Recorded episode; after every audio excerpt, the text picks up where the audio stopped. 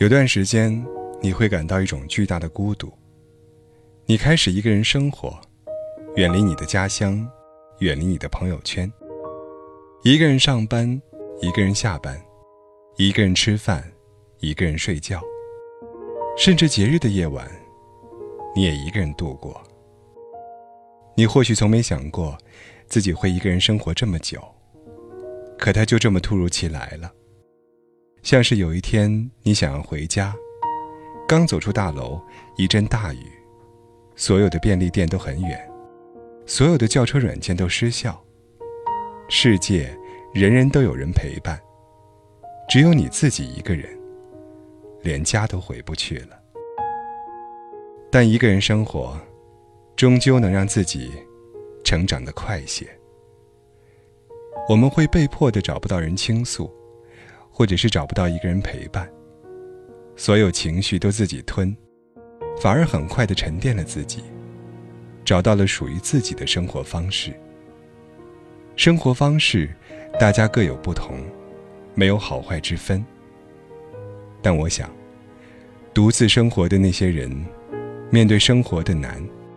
多多少少会比别人更从容一些。尽管在最开始，要习惯一个人生活是那么难。有时候，当你很渴望找个人交谈时，话到嘴边却没有谈什么，于是发现，有些话是只属于自己的，有些话是不必告诉别人的，有些事情。你连自己都无法描述，而有些事，你真的告诉别人了，又发现好像没什么好说的。我们经历的越多，走的路越长，这样无法分享的心情就越多。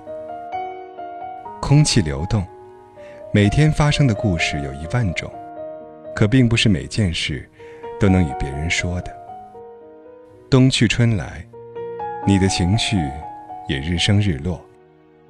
你想要跟别人说的时候，或许你自己已经想通了，那也不必再说。这世上大多的情绪，本就该自己消化的。只有这样，我们才不会患得患失，害怕说错了什么，又或者害怕眼前的这个人，并不是你想要的倾诉对象。一个人生活时，总能把这些道理想明白的更快一些。要等到你学会平和，学会接受，学会自我调节，学会摆脱无助的情绪，才能更好的安慰他人。而有些事，你得一个人做，这和任性或者能力大小都没关系。有时。你需要重新面对你自己，重新面对一个人的生活。